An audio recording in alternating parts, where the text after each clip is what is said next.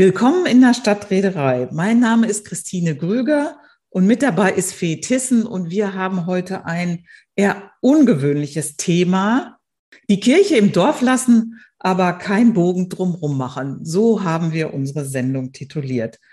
Fee, worum geht es eigentlich heute in dem Gespräch? Heute geht es um das Thema Kirche und wir haben in unserem Gespräch mit den Gesprächspartnerinnen und unserem Gesprächspartner einmal darüber gesprochen, welche Funktionen Kirche heute eigentlich einnimmt und welche neuen Funktionen aber auch Kirche übernehmen kann durch eine Umnutzung des Raumes Kirche, innen wie auch außen. Und wir haben auch darüber gesprochen, wie Kirche dann auf das Quartier, auf das Umfeld wirken kann und wen es aber auch braucht, um überhaupt zu einer solchen Umwandlung, Umnutzung, Transformation zu kommen. Und Christine, vielleicht an dich die Frage, was ist denn da die Ausgangslage? Wo stehen wir und warum gibt es da eigentlich diesen Druck, etwas zu verändern? Ja, die Kirchen haben seit Jahren Veränderungsdruck. Zum einen, weil viele Leute aus der Kirche austreten. Da sind so die aktuellen Ereignisse, die dazu geführt haben. Die Leute sterben und wir sind mittlerweile so individualisiert unterwegs, dass uns die Kirche nicht mehr so wichtig ist, wie es vielleicht unseren Eltern und Großeltern waren. Also ist eine Menge Mitgliederzahlverlust und dadurch muss die Kirche, nimmt weniger ein, hat viele Gebäude, muss sich einfach darüber im Klaren werden, wie muss Kirche eigentlich neu aufgestellt werden, sowohl personell als auch mit den Räumlichkeiten. Und es gab in ein paar Bundesländern, in NRW, aber auch in den neuen Bundesländern, erhebliche Kirchenumwandlungen. Und die sind natürlich spannend anzugucken, wie du schon gesagt hast, wie kann denn das gelingen? Denn wir haben hier zwei Systeme, die aufeinander prallen. Einerseits das Kirchensystem, aber andererseits unser stinknormales Planungsrecht. Und es ist interessant, dann zu fragen, ja, wie kann Kommune und Kirchengemeinde eigentlich den Sinn, den beide vertreten, Daseinsvorsorge und für das Gemeinwohl zu sorgen, gemeinsam anbieten? Dann stellen wir doch jetzt mal unsere Gäste vor. Ja, wir begrüßen ganz herzlich Frau Professor Dr. Ulrike Plate. Sie ist Landeskonservatorin von Baden-Württemberg im Landesamt für Denkmalpflege und außerdem ist sie Honorarprofessorin für Denkmalpflege an der Architekturfakultät der Universität Stuttgart. Außerdem mit dabei ist Rainer Heimburger. Er ist seit knapp zehn Jahren evangelischer Dekan des Kirchenbezirks Breisgau Hochschwarzwald und er setzt sich dafür ein, dass neben einer horizontalen Kooperation auch eine vertikale Kooperation gestärkt wird. Was heißt das jetzt eigentlich? Also von unten von der Kirche kommend über den Bezirk bis hoch zur Region miteinander kooperiert wird, auch unter Einbeziehung der lokalen Kirchengemeinde und der Bevölkerung. Er steht da natürlich vor der Herausforderung, dass es Einsparungen gibt, dass man weniger Personal hat, trotzdem aber durch die Fusion auch von Gemeinden eigentlich dann eine größere Gruppe bedienen muss, sage ich jetzt mal so. Ähm, und da soll es auch jetzt relativ rasch neue Planungen, neue Konzepte geben, schon bis 2023. Ja, und aus der wissenschaftlichen Perspektive hat all dies Frau Professor Kerstin Gothe beobachtet. Sie ist 2019 am KIT, dem Karlsruher Institut für Technologie, emeritiert worden wo sie am Institut für Entwerfen von Stadt und Landschaft den Fachbereich Regionalplanung und Bauen im ländlichen Raum innehatte. Sie hat außerdem im letzten Jahr 2021 eine dreitägige internationale Tagung zum Thema verantwortet, und zwar das Herrenhäuser Symposium mit dem Thema Kirchenumnutzung, neue Perspektiven im europäischen Vergleich, das auch später im Gespräch nochmal zum Thema werden wird. Zum Einstieg gefragt, Herr Heimburger, haben Sie eigentlich mal im Pfarrhaus gewohnt? Ich wohne seit ich äh, Pfarrer bin immer im Pfarrhaus. Ausnahmsweise immer im eigenen, regelmäßig eigentlich im eigenen. Nur dieses Mal bin ich zu meiner Frau gezogen, weil ich jetzt hauptamtlicher Dekan bin und meine Frau Pfarrerin ist. Das ist eine umstrittene Sache. Kinder lernen sehr, sehr schnell telefonieren, weil das Telefon dauernd läutet. Aber es ist auch immer sehr, sehr schön, weil man meistens in einer guten Lage wohnt. Es hat durchaus auch Vorteile. Also ich habe gelesen, dass es sogar diese Wohnpflicht für Pfarrer gibt. Ja, es gibt eine Residenzpflicht für Pfarrerinnen und Pfarrer. Die war lange Zeit durchaus umstritten, so nach dem Motto, muss ich da präsent sein? Aber Sie können sich vorstellen, dass bei den derzeitigen Mietpreisen es durchaus auch einen Vorteil hat, irgendwo in der City eine Dienstwohnung zu haben, die einigermaßen erschwinglich ist. Mhm, vielen Dank. Ja, und an Sie, Frau Gothe, die Frage, wie weit ist denn Ihre Kirche oder eine Kirche von Ihrem Wohnort entfernt? Wie nah wohnen Sie dran oder auch nicht? Unsere Kirche ist nur 500 Meter entfernt. Also ein kurzer Weg, man kann die Glocken hören. Es ist ein direkter Bezug. Das ist ja bei der Infrastruktur in der Planung immer wichtig, die fußläufige Erreichbarkeit. Genau. Damit wir bei dem Thema wären, Frau Plate, sowohl beruflich als auch privat. Wann waren Sie denn das letzte Mal in der Kirche? Ich war das letzte Mal vor zwei Wochen am Sonntag in der Kirche. Ich wohne ja mitten in der Stadt. Wir haben viele Kirchen im Umfeld und wir haben uns vor 20 Jahren für eine Kirche entschieden, die einen attraktiven Kindergottesdienst machte. Und da bin ich bis heute noch Mitglied, aber nicht mehr sehr oft im Gottesdienst. Da sind wir schon bei dem Punkt, Herr Heimburger, wie die Nachfrage nach Kirche eigentlich ist. Da haben wir festgestellt, nicht nur durch die aktuellen Ereignisse, die passiert sind, dass ein wesentlicher Veränderungsdruck auf den Kirchen liegt, weil A, nicht mehr so viele Leute in die Kirche kommen, sich auch viele aufgrund dieser Vorfälle aus der Kirche verabschieden und sie damit ganz konkrete Herausforderungen bewältigen müssen. Vielleicht können Sie uns die noch mal kurz nennen. Also ich glaube, man muss differenzieren zwischen Kirchenbesuch und Mitgliedschaft. Wir haben zwar immer noch in der evangelischen Kirche einen Besuch so um die fünf Prozent. Das ist nicht so wahnsinnig doll. Aber wenn man das dann EKD-weit zusammenrechnet, sind das immer noch doppelt so viele Menschen, wie am Samstag zur Bundesliga gehen in die Stadien, wenn sie dann wieder dürfen. Unser Problem ist eher der Mitgliederschwund. Wir verlieren zurzeit extrem viele Mitglieder, also Kirchensteuerzahler. Und das ist natürlich ein echtes Problem, weil diese Kirchensteuerzahler die Infrastruktur und damit auch den Erhalt der Gebäude garantieren. Und da wird es jetzt wirklich zum Problem, dass da ein deutlicher Finanzrückgang durch Mitgliederschwund da ist, verbunden mit einem Gebäudebestand, der eben erheblich ist. Dazu muss man, glaube ich, auch noch mal wissen, dass zumindest in der evangelischen Kirche seit 45, seit 1945 mehr Gebäude gebaut worden sind seit 1525 bis 1545. Also nach 45 wurde richtig geklotzt, wurden richtig viele Gebäude gebaut. Und jetzt sehe ich auch schon Frau Gothe ein bisschen schmunzeln. Die Bausubstanz der Gebäude, die vor 1945 gebaut wurden, erweist sich aber oftmals als deutlich stabiler als die Bausubstanz, die wir nach 45 in den Gebäuden haben. Das ist, glaube ich, nicht nur bei den Kirchen so, sondern das erleben wir auch im Wohnungswesen. Aber Frau Gothe, vielleicht zwei Fragen an Sie. Einmal, können Sie noch mal die Gründe benennen? Woran liegt es, dass es diesen Schwund gibt an Kirchenmitgliedern, KirchgängerInnen? Und das andere, wenn sich dann so ein Leerstand auch dieser Gebäude ergibt, die ja teils auch wirklich von namhaften Architekten, Architektinnen gebaut sind und auch baukulturelles Gut sind letztendlich, wie kann man denn damit eigentlich umgehen? Es gibt natürlich mehrere Gründe, warum die Zahl der Kirchenmitglieder sinken. Das eine ist, es gibt diesen Trend, sich sozusagen nicht mehr der Kirche zugehörig zu fühlen und dann auch die Kinder nicht mehr taufen zu lassen. Und dann geht das sozusagen in die nächste Generation. Wir haben einen Zuzug von Leuten, die andersgläubig sind seit vielen Jahren, seit Jahrzehnten. Das spielt sicherlich auch eine Rolle. Und es gibt natürlich auch die aktiven Kirchenaustritte. Trotzdem äh, denke ich, diese Zahlen sind nach wie vor beeindruckend, die Herr Heimburger gesagt hat, dass eben doppelt so viele Leute in die Kirche gehen am Sonntag wie am Samstag in die Bundesliga-Stadien. Wir hatten nach dem Zweiten Weltkrieg die Situation, dass in evangelische Gebiete katholisch gläubige Menschen zugezogen sind und umgekehrt und dadurch auch ein erheblicher zusätzlicher Bedarf an Kirchengebäuden entstand die Kirchen fallen ja nicht sofort leer, sondern es ist ja eher so, dass die Kirche sich überlegt, von welchen Gebäuden trennen wir uns. Und das sind ja in aller Regel doch zunächst mal die Gebäude, die nicht sakrale Funktionen haben. Also es wird eher das Gemeindehaus veräußert oder aufgegeben als der Sakralraum. Und das hat sehr vernünftige, gute Gründe. Und, äh, und der Kirchenleerstand ist dann in vielen Fällen ja erst sozusagen der letzte Schritt. Mein Eindruck ist allerdings, dass dieser Kirchenleerstand im Grunde genommen schon seit einigen Jahren absehbar ist und dass das vielleicht unterschätzt wird von allen Beteiligten, wie viel Zeit es braucht, um da zu neuen Konzepten zu kommen.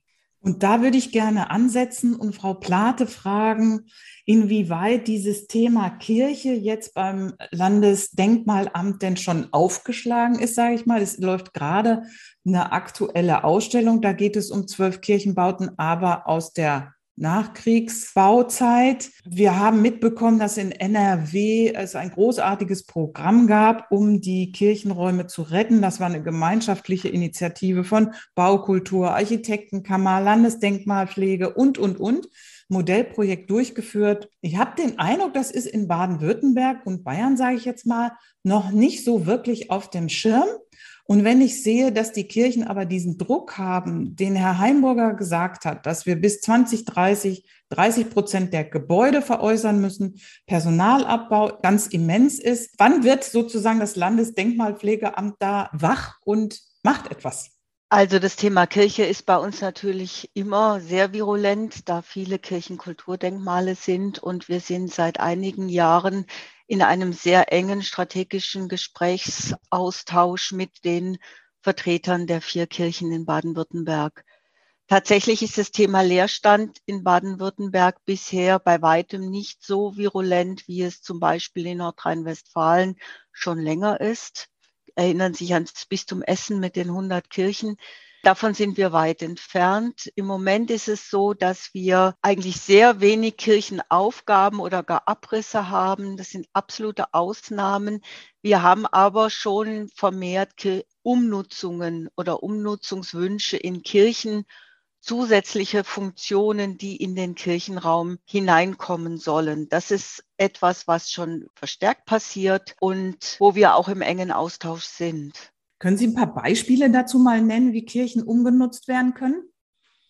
Ja, wir haben ja zum Beispiel in, also gerade in Mannheim gibt es mehrere Kirchen, die jetzt nicht mehr als Kirchenraum genutzt werden. Das ist allerdings schon so, dass eben vor allen Dingen kulturelle Nutzungen in Kirchen eingezogen sind. Zum Beispiel die Epiphaniaskirche, die eben als Kulturkirche genutzt wird. Oder ganz bekannt natürlich Trinitatis, wo ein Tanztheater drin ist. Was ich gut finde, ist, dass die meisten Beispiele, die wir haben, tradiert werden konnten in einer Form, dass sie nach wie vor für die Öffentlichkeit wahrnehmbar sind. Also wir sind uns in unseren Gesprächen doch sehr einig, dass die Kirchen als Orte eine hohe Funktion haben. Nicht nur als Glaubensorte, sondern auch als Gebäude, als Raum, als Identifikationspunkt, als Orientierungspunkt und dass die Öffentlichkeit oft einen Anspruch daran stellt.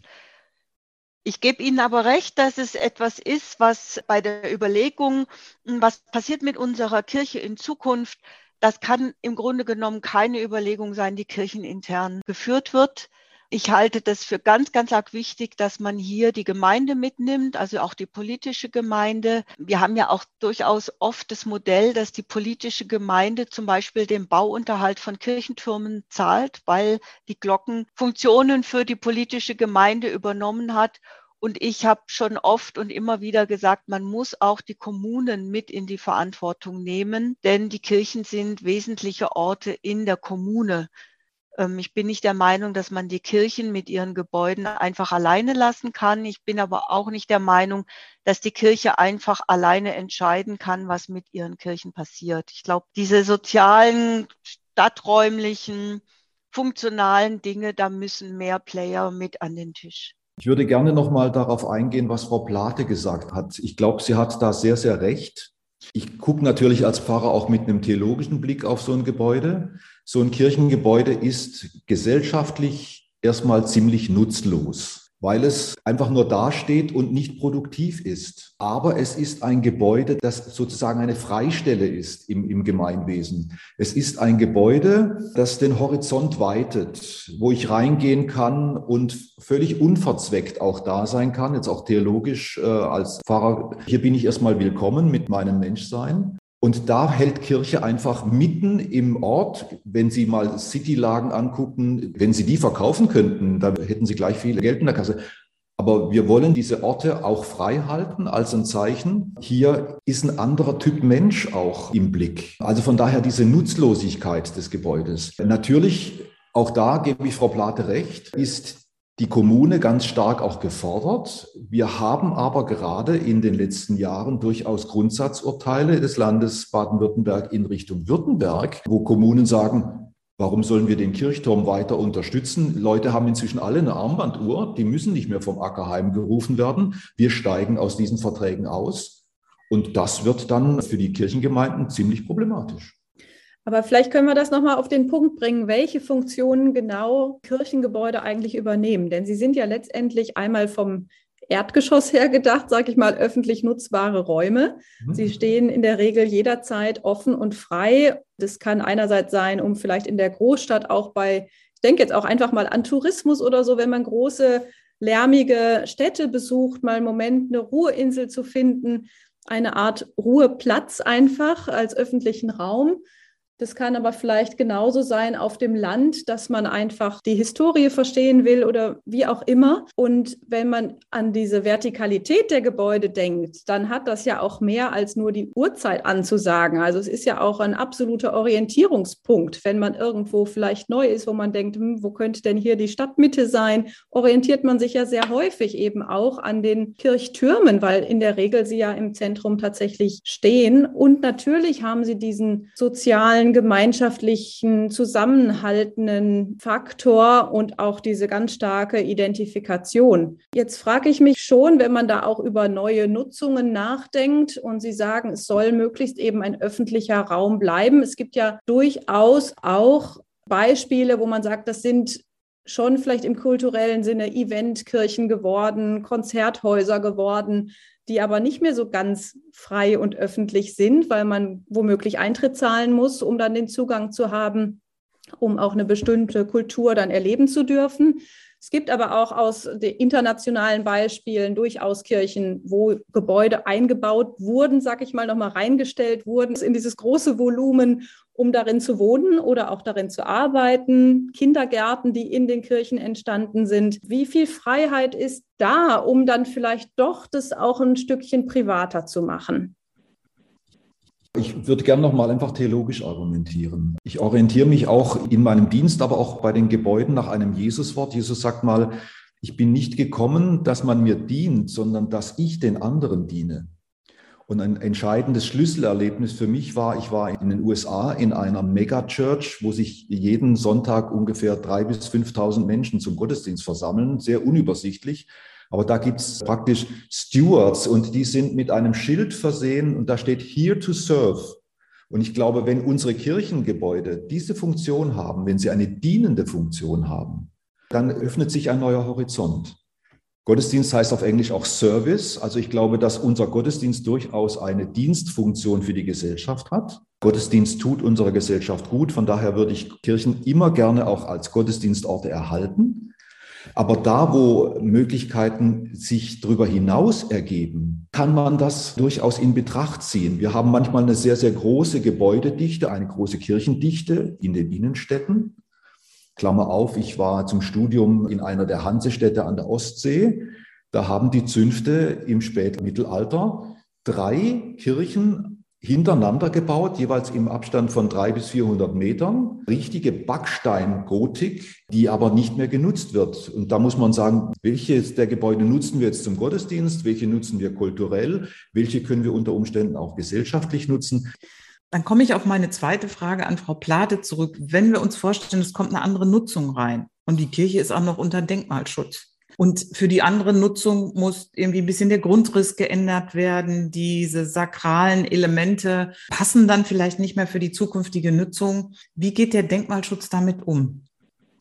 Ja, es ist bei dieser Frage genauso wie fast immer im Denkmalschutz. Es geht um den Einzelfall und die Frage, wie sieht es da aus? Es gibt fast nie die pauschale Lösung es ist einfach die Frage, welchen Stellenwert hat was innerhalb der Kirche, um die es jetzt konkret geht und was soll dort passieren. Aber natürlich ist eine Veränderung, ob da jetzt Gemeinderäume, ein Altencafé, Besprechungsräume, der Kirchengemeinde reinkommen, denn irgendwo wandern die ja hin, wenn das Gemeindehaus aufgegeben wird. Das muss in der Regel zu baulichen Eingriffen in den Kirchenraum führen, weil man andere Temperaturen braucht, eine andere Akustik, ist ja eine völlig andere Funktion.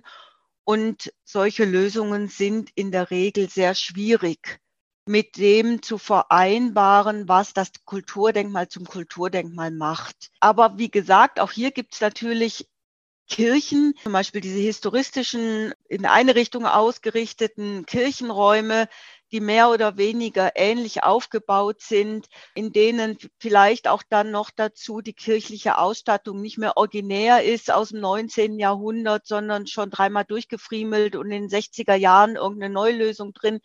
Da hat man vielleicht ganz andere Spielräume als in einer neuen Kirche, die wie aus den 60er oder 70er Jahren oder vor allen Dingen 60er Jahren die wie aus einem künstlerischen Guss ist, wo Raum und die ganzen Vasa Sacra und alles ein einziges Kunstwerk ist und genau darin auch der Denkmalwert liegt. Wogegen bei der anderen Kirche vielleicht die stadträumliche Funktion, der Kirchturm als Orientierungspunkt viel wichtiger ist.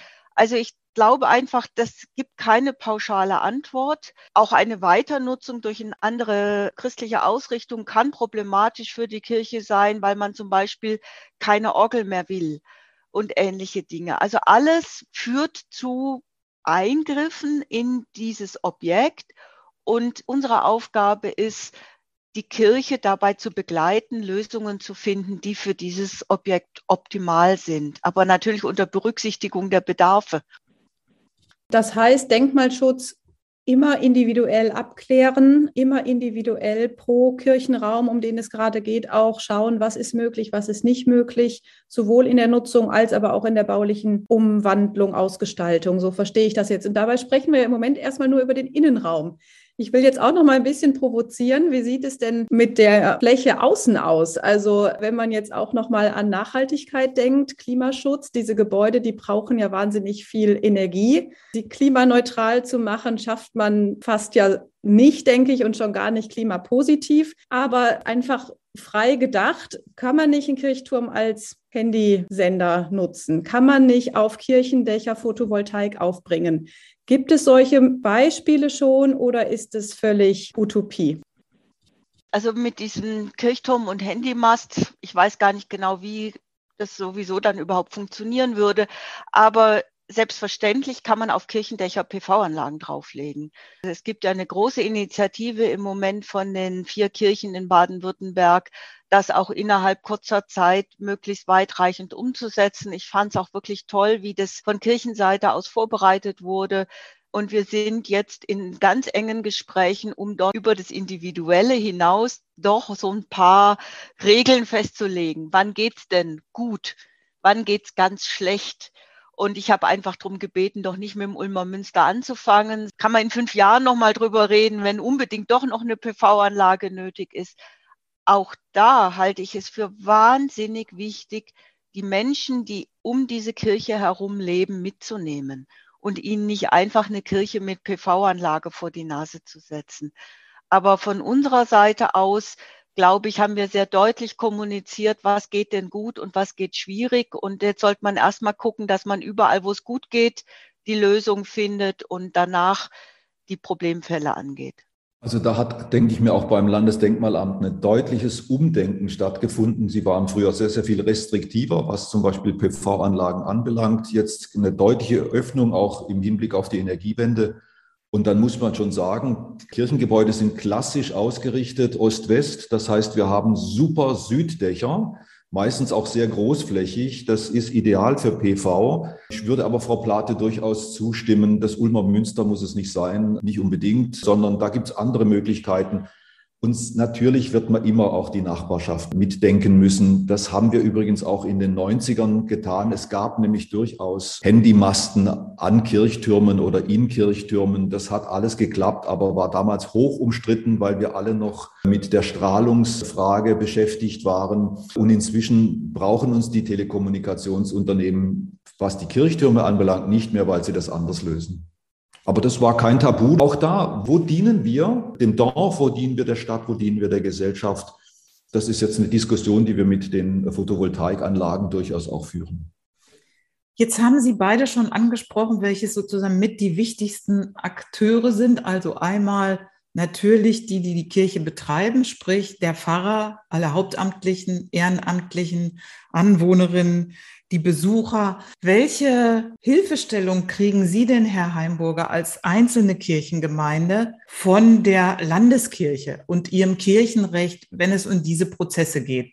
Es ist, liegt auf zwei Ebenen. Zunächst einmal erfahren wir Hilfe. Wir haben ein Baureferat, das uns unterstützt, das zunächst auch mal die Rahmenbedingungen setzt. Das ist ganz wichtig. Wichtiger ist aber, dass unsere Landeskirche schon vor Jahren praktisch ausgegründet hat, eine Beratungsfirma ProKiba, wo sehr, sehr kreative Prozesse auch stattfinden können, die auch mit sehr alternativen Vorschlägen nochmal in das Gespräch kommen. Das hilft uns sehr. Das Ganze stößt aber auf eine sehr, sehr hohe Selbstständigkeit der Kirchengemeinden. Und das kann manchmal wirklich die tollsten Ideen im Keim ersticken. Da sind Kirchengemeinden sehr, sehr äh, traditionalistisch aufgestellt. Und, das muss man wissen, die Gebäude sind im Besitz der Kirchengemeinden. Das heißt, wenn die zumachen, dann ist die Kiste zu.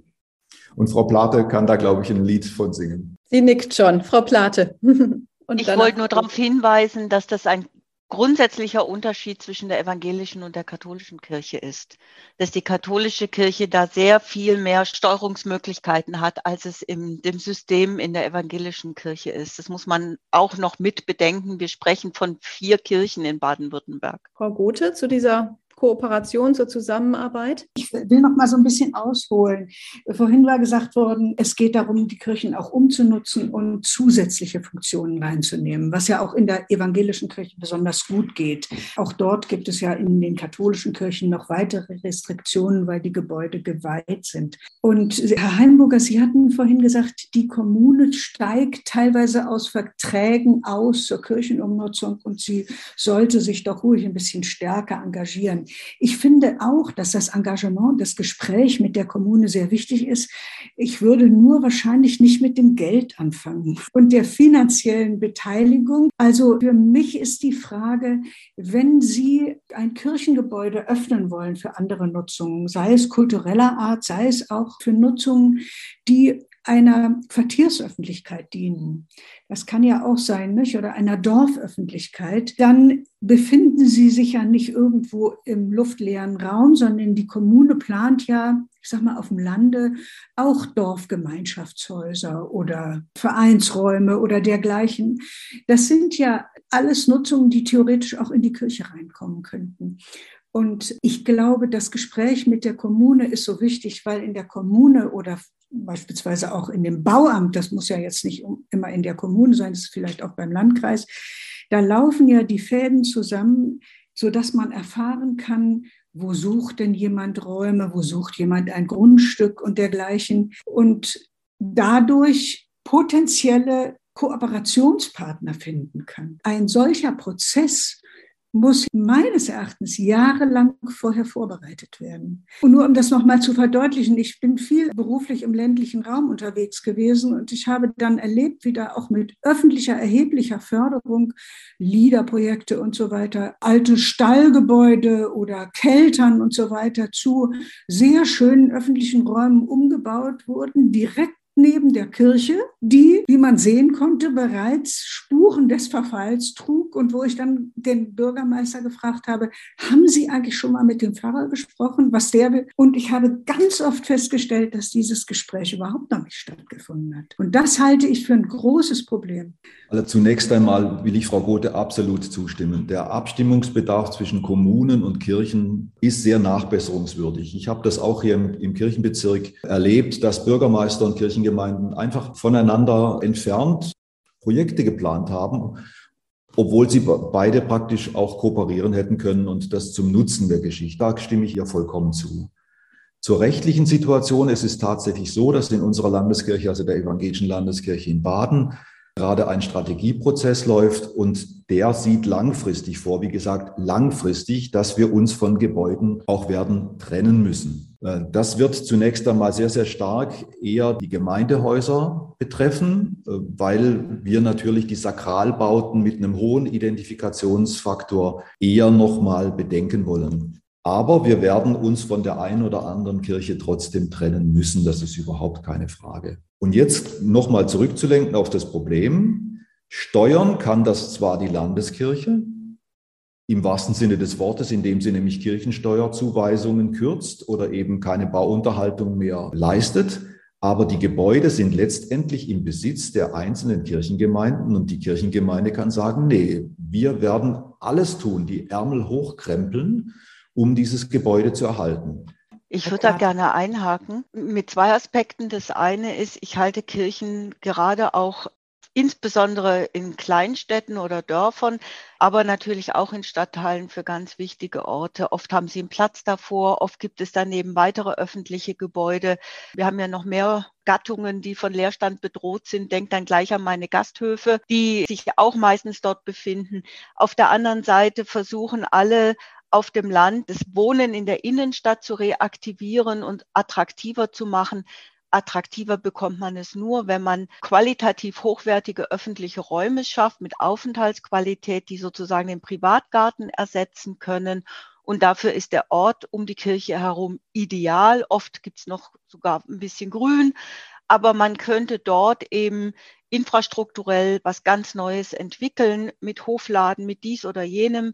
Und meiner Meinung nach wäre es dringend angezeigt, dass die Kirchen sich ein Projektmanager, dass sich die vier Kirchen in Baden-Württemberg vielleicht sogar zusammenschließen, aber vor allen Dingen die evangelischen, die ja, wie Sie schildern, durch die Eigenständigkeit der Gemeinden viel schwieriger zu handhaben sind, die einfach das durchdenken, die das begleiten, dass einfach auch so eine Beispielhaftigkeit hineinkommt, dass es Prozessbegleiter gibt. Wir kommen oft in die Rolle tatsächlich, wir werden mit Umnutzungsanliegen konfrontiert und bringen dann erst hinein, ja, kann man nicht und überlegt doch mal und so aber es ist nicht unsere Rolle als Denkmalamt. Und das wäre, denke ich, ein ganz wichtiger Schritt, dass diese Kommunikation regelmäßig zustande kommt im Vorfeld und dass dann auch der Kirchengemeinderat von einer kleinen Gemeinde, der eben nicht die Herrenhäuser Gespräche oder sonst was für großartige Formate verfolgt und angeregt wird, was könnte ich denn alles machen mit meiner Kirche,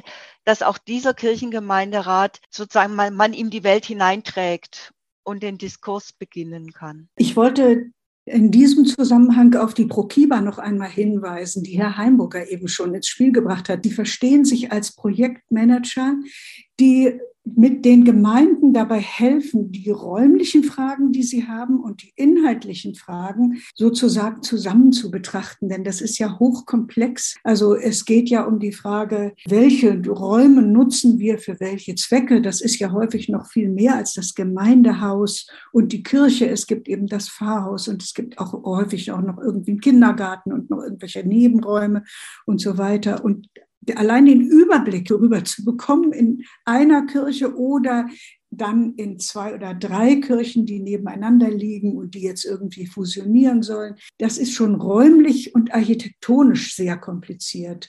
Und dann kommen all diese Dinge dazu, die menschlichen Fragen. Wie arbeitet denn die eine Gemeinde mit der anderen zusammen? Und dann geht es noch um die Frage, wie könnten wir denn mit der politischen Gemeinde oder mit irgendwelchen anderen Akteuren, die in der Gegend wohnen oder unterwegs sind, wie könnten wir denn mit denen zu einem gemeinsamen Tun finden? Das ist ja äußerst komplex und ich glaube auch, dass da Formen gefunden werden müssen, wie man diese räumlichen, organisatorischen und menschlichen Fragen zusammenbringt. Ganz kurz für unsere Zuhörerinnen nochmal eine Erläuterung, was denn dieses Pro-Kiba eigentlich ist, Herr Heimburger. Also es ist ganz einfach. Pro-Kiba ist pro Kirchenbau. Das ist eine Beratungsfirma, wo, finde ich, ganz kreative Architektinnen und Architekten Kirchengemeinden bei der Lösung ihrer Raumprobleme beraten.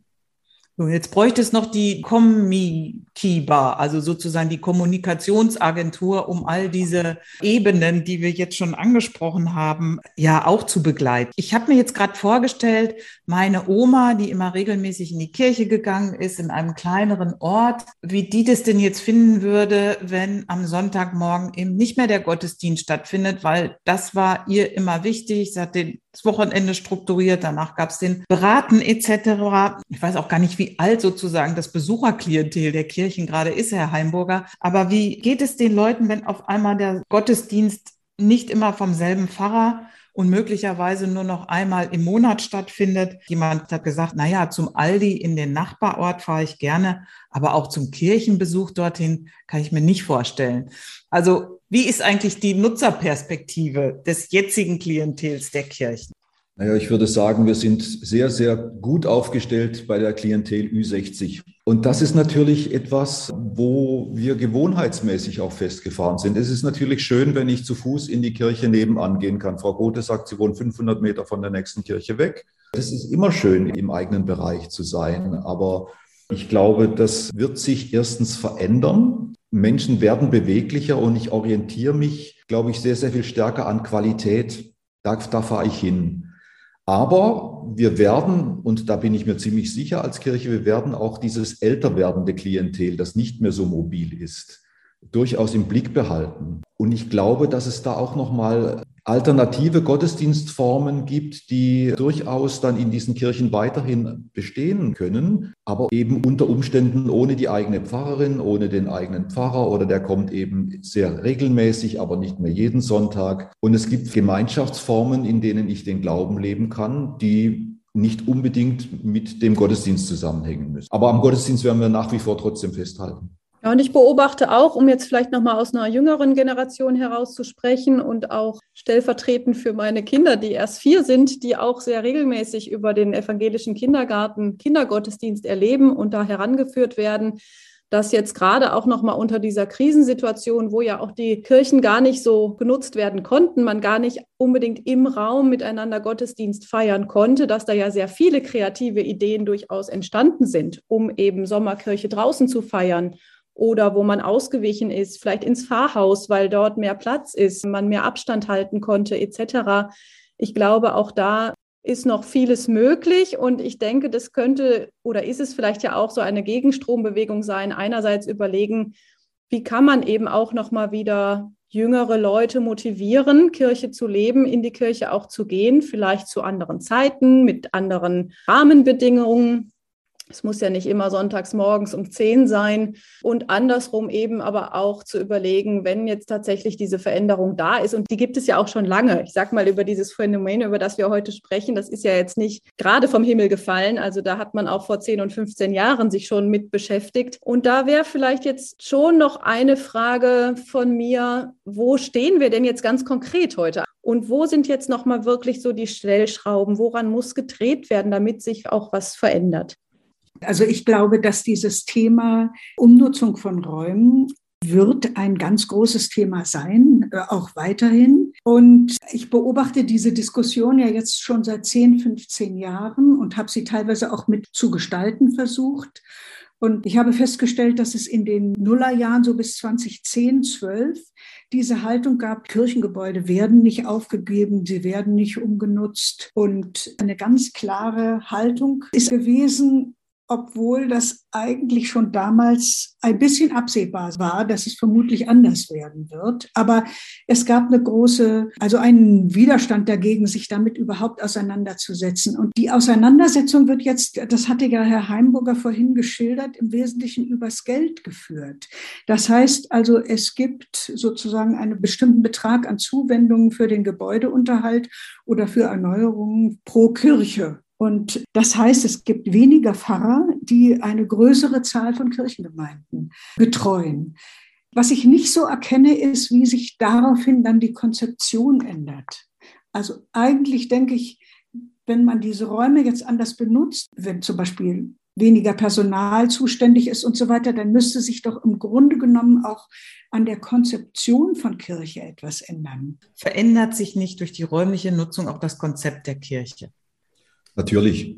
Also Frau Grote stellt da die absolut richtige Frage. Wir stehen vor einem Umbruch von Konzepten. Das betrifft sowohl die Kirchenräume als auch die Gemeindehäuser. Wir haben die Gemeindehäuser, das wissen wir ja heute alles nicht mehr. Wir sind ja eine relativ neue Erfindung. Das erste Gemeindehaus 1910 habe ich mal in Frankfurt besucht, weil Kirche eine vereinsmäßige Struktur abgebildet hat. Vereine waren damals im Kommen, das wollten wir auch. Wir wollten den Frauenkreis und wir wollten den Kreis dort und dort haben. Äh, diese vereinsmäßige Struktur bricht auf in der Gesellschaft und auch in der Kirche.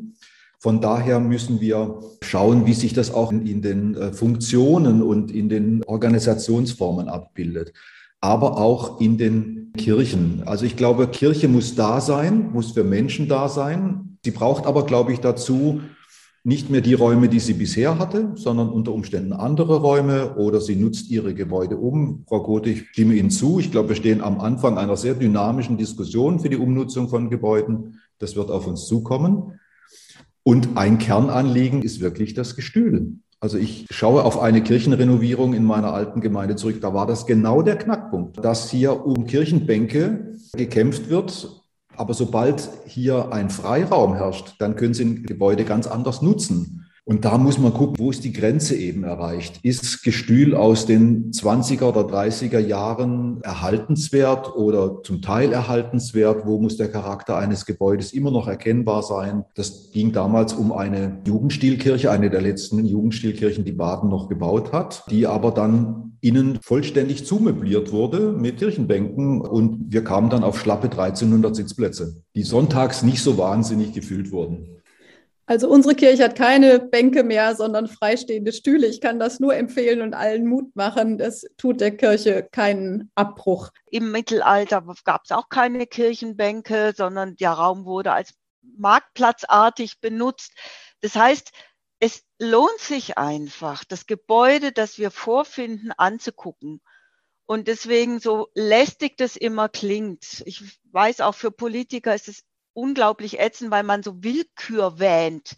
Wenn wir sagen, Denkmale muss man als Individuen betrachten und Einzelfälle lösen. Es gibt natürlich Grundsätze und es gibt Vorstellungen, die für alle gelten. Und trotzdem ist eben nicht jedes Gebäude gleich. Ich bin sicher, Herr Heimburger, ähm, da bin ich ganz auf Ihrer Seite, der Wert einer Kirche hängt am Ende nicht an den Kirchenbänken oder an der Zahl der Kirchenbänke, aber man sollte eben nicht mit den Kirchenbänken anfangen, sondern das Gesamte im Blick haben.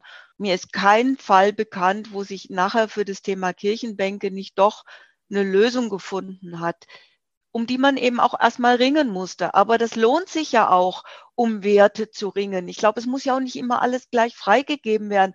Der Diskurs, sich anzuhören, was treibt die Kirchengemeinde um und sich anzuhören, was für Argumente bringt denn die Denkmalpflege, das ist doch wichtig, dass man erstmal versteht und dann im Diskurs nach einer Lösung sucht. Und das gelingt uns meines Erachtens immer. Frau Plate, das klang schon fast wie Schlussworte. Und wenn ich an unsere Leitsätze für diesen Podcast denke oder diese auch nochmal hervorhole, was kommt, was bleibt, und was wird anders, sieht man, wenn wir über diese kleinen Details reden, mit welcher großen Wirkung sie dahinter stehen, um klarzumachen, wo Kirche eigentlich hin soll. Und ich finde, diese drei Fragestellungen, die haben wir wirklich vom Detail bis zum ganz Großen eigentlich heute für unsere Zuhörerinnen aufgezeigt.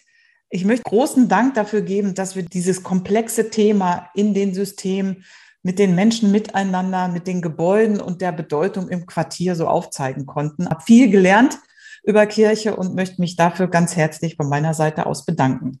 Danke Vielen auch Dank von für mir. die Gelegenheit. Mhm. Dankeschön. Sehr gerne. Vielen Dank.